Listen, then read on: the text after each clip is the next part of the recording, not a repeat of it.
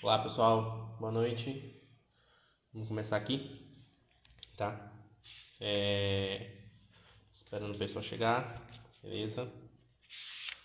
Enquanto isso, dando uma revista aqui. E aí, Bruno, seja bem-vindo aí, Nuno, pessoal que tá chegando, tá? Vão se acomodando aí, beleza? É... Tô só dando uma folhada aqui, esperando vocês chegarem. Boa noite aí, meu caro. E aí, Lucas? Boa noite aí, Emanuel. Boa noite. É... Explicar, primeiramente, por que que eu resolvi fazer esse negócio aqui. Alguém até mandou lá, mas cara, você é louco, você já tem a página lá, História Católica e tal, por que que é muito conteúdo, etc. Por que que você está indo lá pro seu perfil pessoal, jogando negócio lá, etc. Duas coisas, tá? Primeira coisa, é... porque eu pensei mesmo realmente esse ano é estudar o catecismo eu já li umas 5, 6 vezes aqui mais ou menos, tá? Tive que comprar um novo, porque o meu que eu tinha lá estava meio acabado. Então, comprei esse novo quando eu vim me mudar para cá, né? Ó minha mãe aí. Boa noite, mãe. Seja bem-vinda. É... E eu comecei, eu falei, ah, vou começar a estudar aqui. E quando eu tenho bastante tempo e o pessoal que acompanha lá na página tem tipo é tem tipo muita necessidade assim alguns querem estudar outros não querem estudar. Enfim as pessoas têm dificuldade né? Então é... então em certo sentido eu pensei não é, já que eu vou reestudar e tem essa necessidade vamos juntar famoso ditado né? Vamos juntar a fome com a vontade de comer né? Então vamos fazer o pessoal né participar tá? E e vamos em certo sentido é, estudando e compartilhando, tá? O objetivo não é chegar, vamos pegar aqui um trecho grandão e não, até porque teve outro motivo também, que é essas conversas aí, enfim, eu fui começar a estudar alguns temas a mais, tipo, sei lá, liturgia, etc, e falei, caramba, tem tem tanto trecho dentro do próprio catecismo que você lê assim, é, é uma coisa assim riquíssima assim, maravilhosa, entendeu? Você pode tirar muita coisa dele, muita mesmo, entendeu?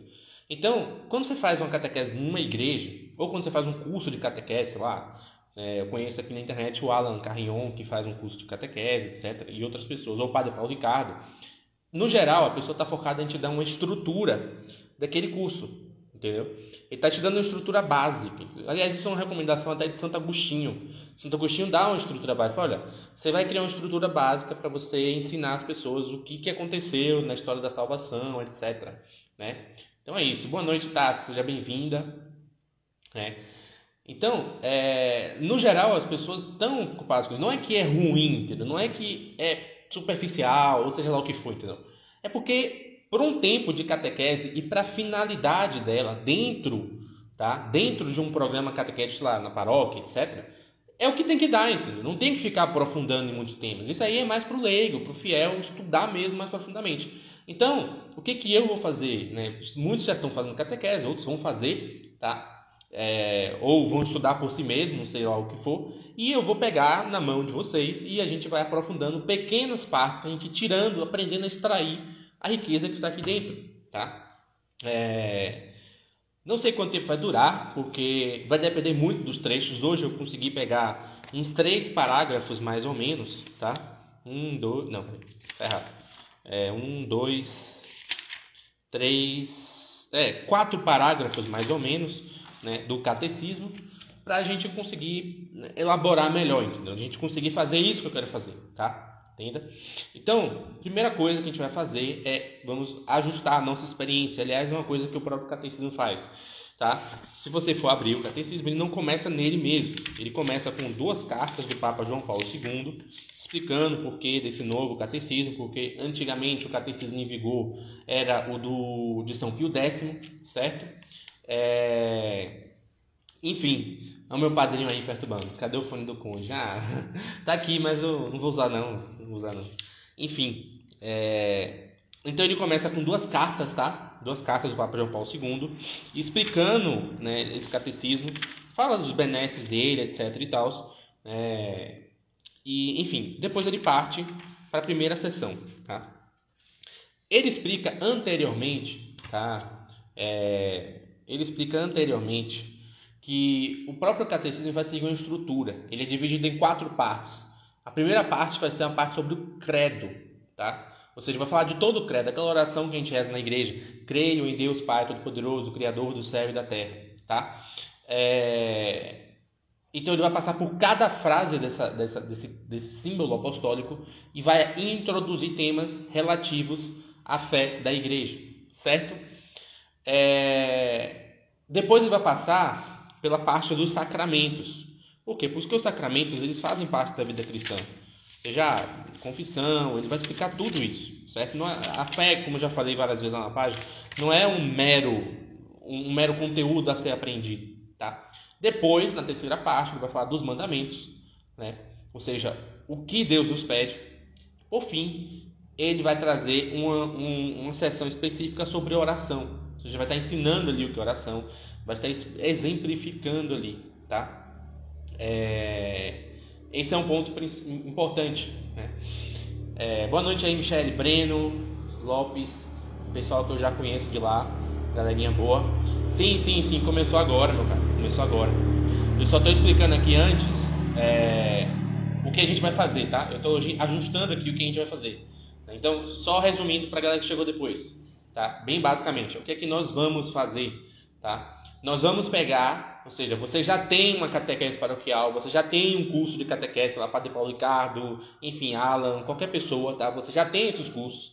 Eu não vou fazer isso, eu não vou fazer. Claro, vou seguir o catecismo, mas a ideia não é um curso comum de catequese. A ideia é o seguinte: é a gente extrair o máximo que dá de cada trecho, tá? De cada parágrafo. Vou fazer algumas leituras aqui bem breves e aí vou pausar a leitura, vou explicar e a gente passa meditando, refletindo e aprofundando aqueles temas, entendeu? Então, é...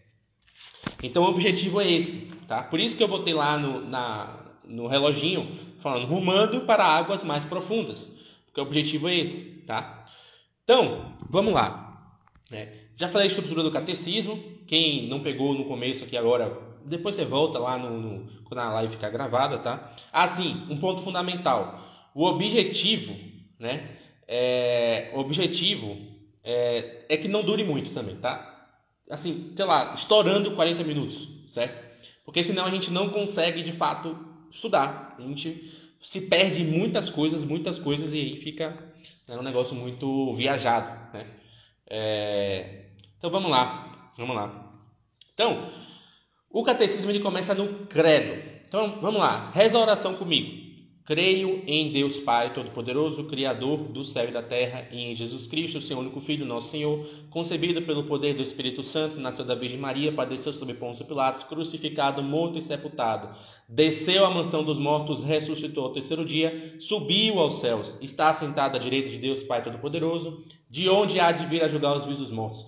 Creio no Espírito Santo, na Santa Igreja Católica, na comunhão dos santos, na remissão dos pecados, na ressurreição da carne, na vida eterna. Amém. Pronto. Isso é o credo. É a, primeira, a segunda parte do catecismo. Mas veja, quando você fala do creio, tem uma coisa que está ali implícita, tá? Que não está dita. Tá? Ao mesmo tempo que está dita, não está dita também. Que é o seguinte, é o eu, ou seja, a experiência da fé para você, para a pessoa, para o sujeito humano. Então você tem ali um eu creio. Né? Geralmente ele não reza assim na, na, na, na, missa, né? a gente não reza assim, ah, eu creio. A gente reza creio em Deus Pai. Mas é uma nuance da língua portuguesa. Mas o fato de estar ali, é, de estar oculto, não significa que não é importante. Tá? Na verdade, significa que é, uma, é algo que é pressuposto. Ou seja, para você crer em algo, você tem que ter uma. Isso aí, o Bruno trouxe aqui, sujeito implícito. E o pessoal falando do meu fone aqui. Não, eu não estou de boa, relaxa, não tô, tô coisa não. Só estou querendo seguir para não me perder aqui, tá? Então, é, sujeito implícito, tá ali. O eu, tá? O eu, beleza? Então, quando a gente professa a nossa fé, a gente fala eu creio, ou então nós cremos, certo? Então, por isso que o catecismo vai dizer assim: olha, antes da gente entrar a gente entra na fé, na liturgia, na moral, na vida dos santos, nos mandamentos, etc. A gente tem que fazer o seguinte: o que é que significa crer? O que, que significa ter fé? Hoje você vê muita gente falando assim: não, eu tenho fé, que lá, eu tenho fé naquilo, eu acredito nisso, aquilo. Você tem muitas fés né, por aí afora. Mas o que, que significa fé? seja, num trecho anterior, e aí por isso lá na, no título, cá em cima, não sei se vocês estão vendo, mas eu coloquei o prólogo. Por que, que tem? Porque tem um prólogo antes. E nesse prólogo ele diz uma coisa muito interessante. Você sabe por que Deus criou o homem? Você sabe por que disso? Coloca aí nos comentários o que, que você. Qual é, qual é o motivo que você acha que fez Deus criar o homem? Porque veja só, Deus é perfeito, tá? Ele basta-se a si mesmo, ou seja, ele não depende de ninguém, tá? É, Deus, ao mesmo tempo, ele é onisciente, onipresente. Deus tem todas as qualidades, todos os atributos em si, certo? E por que diabos ele foi criar o homem? Por que, que ele criou o ser humano? Uma coisa chamada ser humano. Né? Então, o que, que você acha? Diz aí. Vou aproveitar e beber água. O Breno falou benevolência e amor. É, Porque ele amou, expressão do amor. Pronto, todo mundo está sabendo isso aí. Maravilha. Graças a Deus, todo mundo recebeu o básico de catequese para saber por que, que existe. Tá? Ou seja, Deus, ou seja, Deus, ele sendo amor, ou seja, ele é um, ele é uma, a gente fala de trindade, ou seja, três pessoas. Uma pessoa exige uma relação íntima e própria, certo? Não tem como você dizer assim que um, um mouse, um computador é uma pessoa.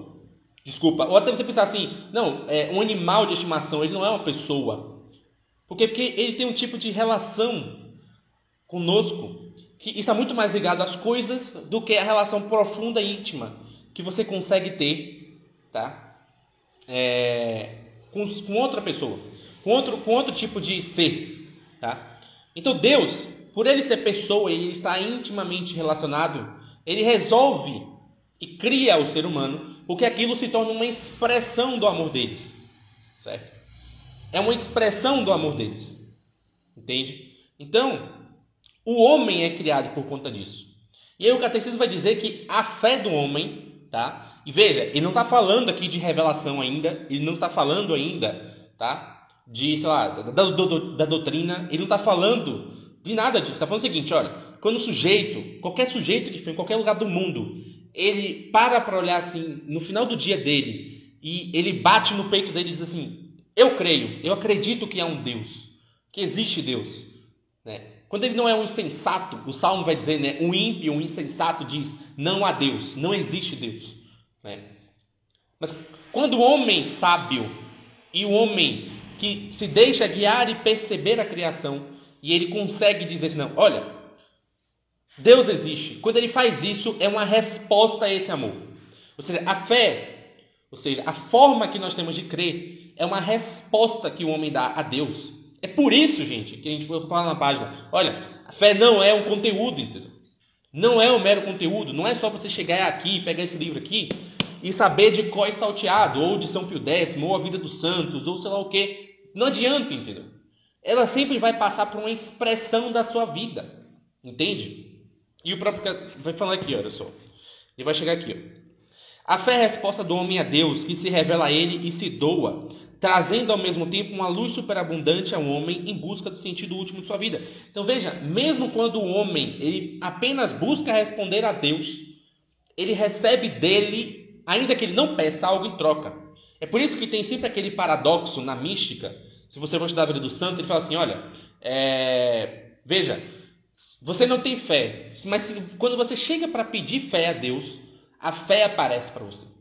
Parece um paradoxo, né? O sujeito não tem fé e ele reza pedindo a Deus fé, e só o ato dele já está rezando, ele já obtém aquilo que ele está pedindo. Né? Ou seja, em certo sentido, né? Em certo sentido, é...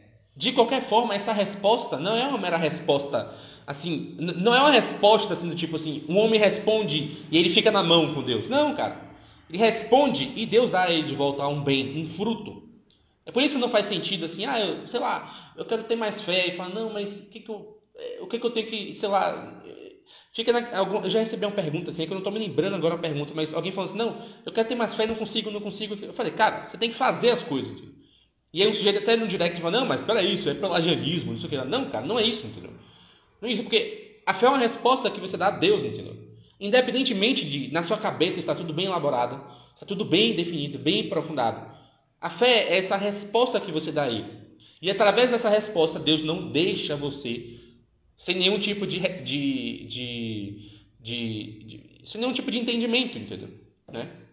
Então, é, em certo sentido, o meu padrinho Marialha aqui, né, o perfil Maria Lucas, fala de fé suficiente. É exatamente isso. É o que eu estou definindo aqui. Olha, essa fé inicial que o homem precisa para poder, através dela, conseguir acreditar e se levar a Deus, né? Isso é próprio, comum do ser humano. É, ainda é um, é um tipo, claro, é um tipo de fé natural ainda. Não é uma fé sobrenatural, não é a fé dos santos. Entende? É uma fé natural, é intrínseca no coração do homem. E aí a gente já, já casa né, com o próximo capítulo, que é o seguinte: o, o título do capítulo chama-se O Desejo de Deus. Então percebe, olha só, o homem naturalmente ele busca a Deus, certo? Ele dá essa resposta a Deus por meio da fé. Mas ele só o faz porque ele possui no seu interior esse desejo profundo por Deus. Tá? O próprio Catecismo vai falar aqui no final que, olha, é, você tem ali, tá? Você tem ali uma noção de que o homem é um ser religioso. Eu já tinha lido isso no Messeliade, é um historiador. É, ele fala exatamente sobre isso. Olha, o homem é um ser religioso, né? Ou seja, é um ser que não adianta, entendeu? O cara pode ser ateu, entendeu? Mas ele tem algum ali, algumas expressões da vida dele que estão ligadas, profundamente íntimas, tá? Com a prática religiosa, entendeu? Não interessa, entendeu? Por isso que você vê hoje, né, justamente o pessoal né, que se diz, não, mais isento, assim, não, religiosamente isento, não, eu vou, sei lá, vamos aqui, é, vamos aqui, sei lá, não tem nenhum tipo de nenhum tipo de dogma, porque isso é um tipo de radicalismo, são os caras que vão estar depois cortando cabeça de gente na, na guilhotina, entendeu? Porque ele não entende, entendeu? Isso, a prática e a vivência religiosa, ela faz parte do íntimo humano, do coração humano, entendeu? Não tem como você anular isso. Se você anula uma prática religiosa transcendente, você vai transformar tudo aquilo que está presente na sua imediata experiência em uma expressão religiosa também, entendeu? Não tem para onde fugir. Não tem como, é uma condição própria do ser humano. Entendeu? Então, o próprio Catecismo fala assim: olha, o desejo de Deus está escrito no coração do homem, visto que o homem é criado por Deus e para Deus. O que, que ele está fazendo aqui? Ele está dando uma resposta às ideologias ateístas, ou para as pessoas que têm anseios ateístas. Olha, eu vou falar uma coisa aqui, eu já falei para alguns amigos próximos, não gosto de ficar falando essas coisas, porque é parecendo que eu estou me vangloriando. Não é isso, entendeu? Eu tinha um sujeito, um amigo meu, logo quando eu me converti, ele era ateu, tá? E eu já tinha estudado um pouco do catecismo, já sabia um pouco assim da estrutura, o que ensinava, etc. Estava estudando. E ele era ateu, cara. Ele tinha um grande problema de entender a existência de Deus. Não era uma pessoa assim que era aquele ateu, sei lá, de faculdade, geralmente, assim, que atacar a fé. Não, não, não. não era isso, entendeu? Ele era aquele ateu que nunca tinha conseguido conceber, perceber Deus na vida dele, na vida dos outros, enfim, tudo e tinha essa dificuldade, entendeu? Muito, muito dessa dificuldade. E eu falei para ele, cara, você vai fazer o seguinte: você vai pegar a vida de um santo, você vai ler, e você vai ler o primeiro capítulo do catecismo. Só isso, não precisa ler mais nada? Só ler o primeiro capítulo do catecismo. Cara, ele leu, ele fez isso, entendeu? No dia seguinte ele falou, cara, acredito em tudo agora, o que é que eu faço? Eu falei, procure a primeira paróquia que vai se batizar ainda. Só isso, entendeu? Porque o que acontece é o seguinte: o próprio catecismo, e aliás é uma coisa que está na carta de São João Paulo II, né, que ele explica por que, que está fazendo esse catecismo, ele fala, olha, é, às vezes tem essa, até essa querela com os red threads, porque ele fala assim, não, porque o catecismo de São Pio X é melhor, não sei o que, parará, e o catecismo amarelo não é tanto assim, tem muitos erros ali, parará. Eu falei, olha, é, que tem o seguinte, ó, quando o cara escreve um livro, ele não escreve o livro por vento. Não importa se o livro é a Bíblia, o Catecismo, ou um livro de história ou de literatura. Ele escreve um livro, tá? para uma comunidade, para uma pessoa, para um certo, um certo ouvinte, tá? O catecismo de São Pio X, quando ele surge, ele surge num período da que a fé católica estava combatendo ali muitos problemas, muitas dificuldades, enfrentando muitas situações, entende? Você ainda tinha ali uma comunidade católica muito forte interna, né? É, eu sempre evoco aquela expressão do Jorge Bernanos, do livro dele, chamado pároco de aldeia. Tá? Então você tinha ali o pároco de aldeia. Né? Ou seja, você tinha uma cidade, é que nem aqui, aqui na minha cidade é assim, uma cidade pequena, o prédio mais alto da cidade é a torre da igreja, o sino da cidade da, da igreja toca e você ouve em todos os lugares da cidade, tá? Então você tinha aquela presença forte do pároco ali, tá? Naquela época. E óbvio, era necessário um catecismo, porque quando a igreja formou, um catecismo central ali em Roma, não é só para ficar nele. Geralmente eles buscam que localmente as pessoas criem catecismos também. Você tem vários santos da igreja que fizeram isso, tipo São Roberto Bellarmino, Santo Afonso. Eles criaram catecismos próprios, formas de explicar a fé para as pessoas, tá?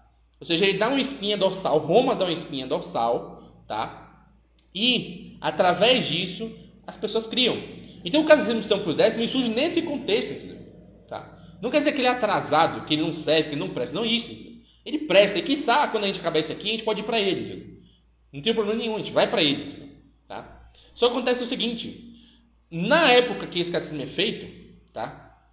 Na época que esse catecismo é feito, o que que acontece? O que que acontece? Você não tem mais comunidade católica, filho. Acabou, entendeu? Não tem mais esse negócio de pároco de... O pároco de aldeia ali, entendeu? Ele vai estar tocando tambor na missa, entendeu? entendeu? Vai, vai estar ensinando ideologia LGBT, entendeu? Não tem mais isso, entendeu? Então o que acontece? É preciso você fazer as pessoas redescobrirem o esplendor da fé, entendeu? Fazer com que elas entendam a fé de forma mais profunda. Então, por isso que eu falei assim, olha, eu falei desse relato do meu amigo que é ateu, tá?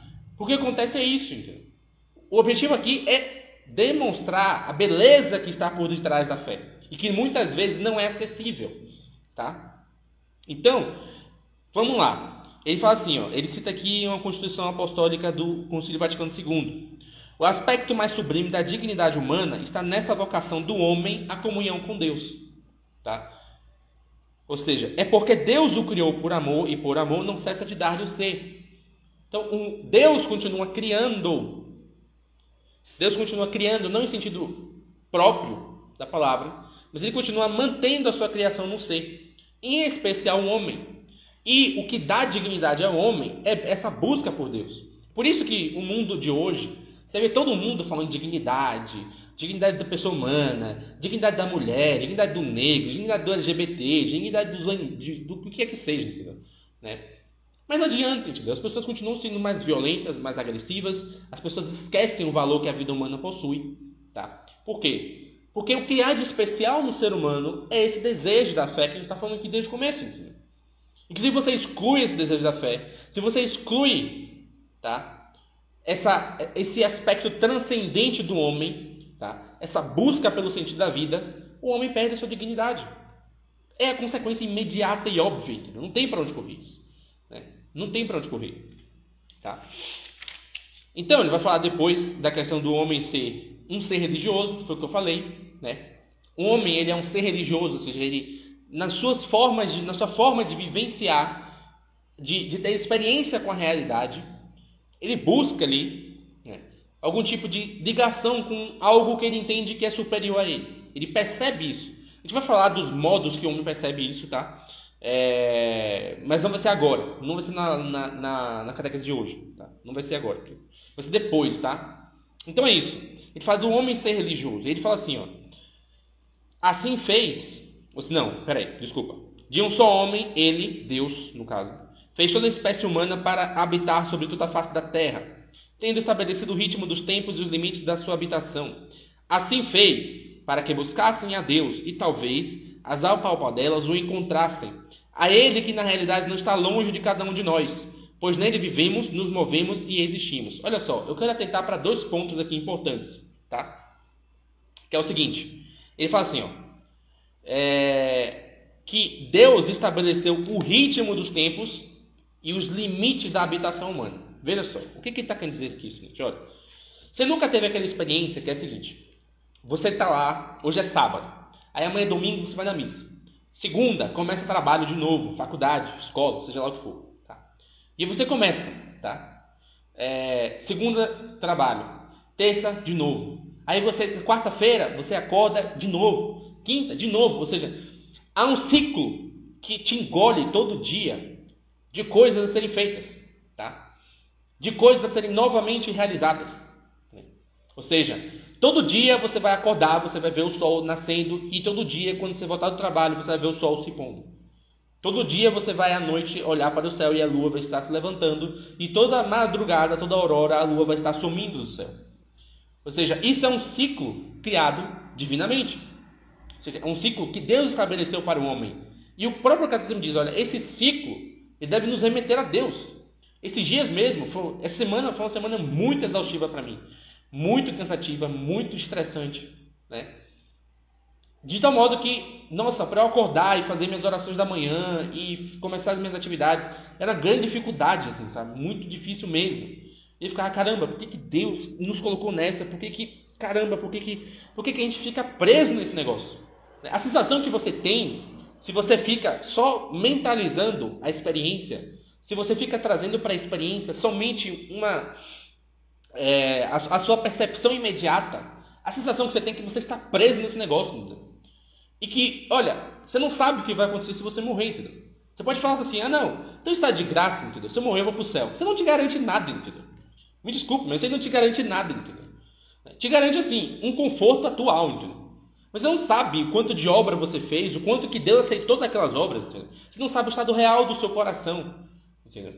Para que você pense assim, não, se eu morrer, com certeza eu vou estar numa situação melhor na eternidade. Você não sabe, entendeu? Porque a única coisa que pode, de forma imediata, te retirar dessa visão de prisão do tempo é a eternidade. Porque você sabe que a eternidade não é um tempo como o nosso. É. Mas, no entanto, esse mesmo tempo, do sol que se põe e do sol que nasce, foi algo criado por Deus. Foi algo estabelecido em Deus por Deus, na verdade, tá?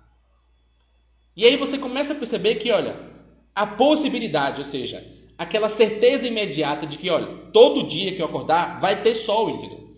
Isso é uma certeza imediata que você tem, tá? Não é uma certeza que você garantia ou que você garante por meio de um cálculo, ou de um raciocínio, ou de um silogismo. Você não precisa nem fazer nada. Olha, o primeiro momento do seu dia, quando você abre o olho, você já sabe que tem sol ali. E você já tem noção daquela experiência. Entende? Então, essa experiência, essa mesma experiência, essa própria experiência, essa certeza que na criação uma ordem, uma ordem existe, uma ordem é visível, ela por si só é algo que já chama a Deus. Porque imagine, vamos supor, vamos, vamos fazer a experiência de um homem numa tribo tá? De um homem numa tribo indígena. Imagine o seguinte: imagine que você está na tribo indígena e você tem essa experiência por, sei lá, é, 20 anos, tá? E aí o que acontece? Você tem essa experiência por 20 anos, mas você é um estudioso. E você sabe que seus antepassados, por dois mil anos, observaram as mesmas coisas. Observaram o seguinte: olha, toda vez que a gente levanta, o sol está de pé. E toda vez que a gente está próximo de dormir, o sol está se pondo. Então, essa coisa do sol estar se mexendo da nossa visão é uma experiência, um dado da realidade humana. Tá? Só que acontece o seguinte: um dado da realidade humana pode extrair, você pode extrair deles, dele qualquer coisa. Como eu falei, eu extraí uma experiência ruim, porque a minha semana estava ruim. Mas no dia que a semana está boa, você extrai uma coisa maravilhosa. Nossa, né? É, você acorda cantando na fazendinha, entendeu? O sol já está brilhando lá na fazendinha. Entendeu? Pronto, você acorda assim, entendeu? Entende? É, o Johannes Lucas perguntou se ela vai ficar gravada. Sim, sim. Mas vamos lá. Então, olha só. É um dado da realidade humana. Só que acontece o seguinte, o próprio catecismo nos direciona para o coração sábio, o homem sábio, ele consegue extrair desse dado da realidade, tá? Não um mero evento aprisionante, ou não simplesmente é, uma experiência negativa, mas ele consegue extrair o seguinte: há uma ordem ao qual eu não controlo, e que ainda assim, eu tem, se eu tentasse controlar o nascer e o pôr do sol, eu não teria condições de fazer isso. Portanto, portanto, tá. Se as coisas que eu consigo ordenar e que estão na minha mão estão acessíveis à minha ação, aos meus meios de ação, tá? São realizadas por meio da minha inteligência, logo há um outro intelecto maior, superior, capaz de ordenar todas essas coisas. Mais ainda, a minha força de vontade, na realidade, ela é limitada. No máximo eu consigo pegar uma pedra e jogar uns, sei lá, uns 200 metros, sei lá, uns 20 metros, não sei. Né? Se um cara treinar muito bem, ele faz aqueles arremesso de, de, de vara, de, de, de, que tem nas, nas Olimpíadas, ele arremessa por bastante tempo. Mas olha só, uma bola de fogo, uma bola que me dá a sensação de calor, de iluminação, ou uma outra muito grande que se apresenta a mim à noite, eu não tenho condições de controlá-la e nem de dominá-la. Portanto, todo o movimento que há para além de mim na natureza é uma expressão, tá? É uma expressão de uma força superior à minha, que nós chamamos de forma mais tradicional de Deus. Certo? Então, é... quando o catecismo fala, olha, isso aqui é porque o homem é um ser religioso, é por conta disso, entendeu?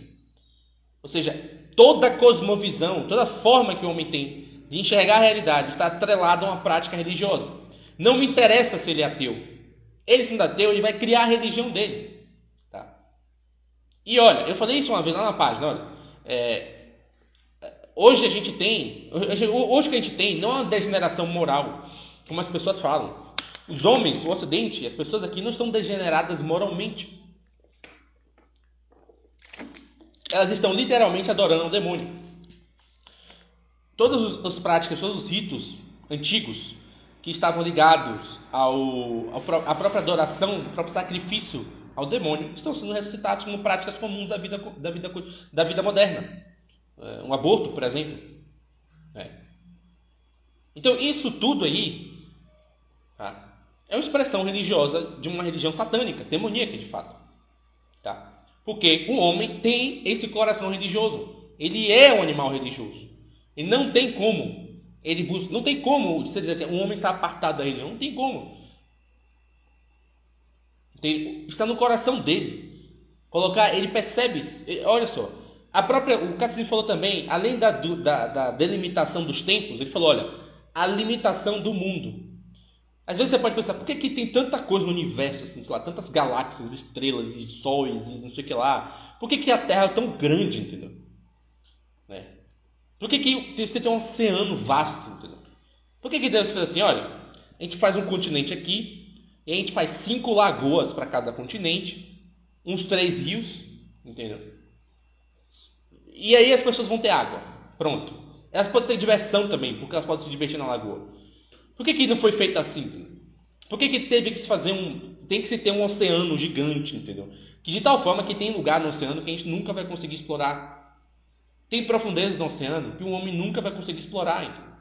No máximo ele chega lá, mas ele não explora. Ele não consegue investigar tudo, saber tudo que tem ali.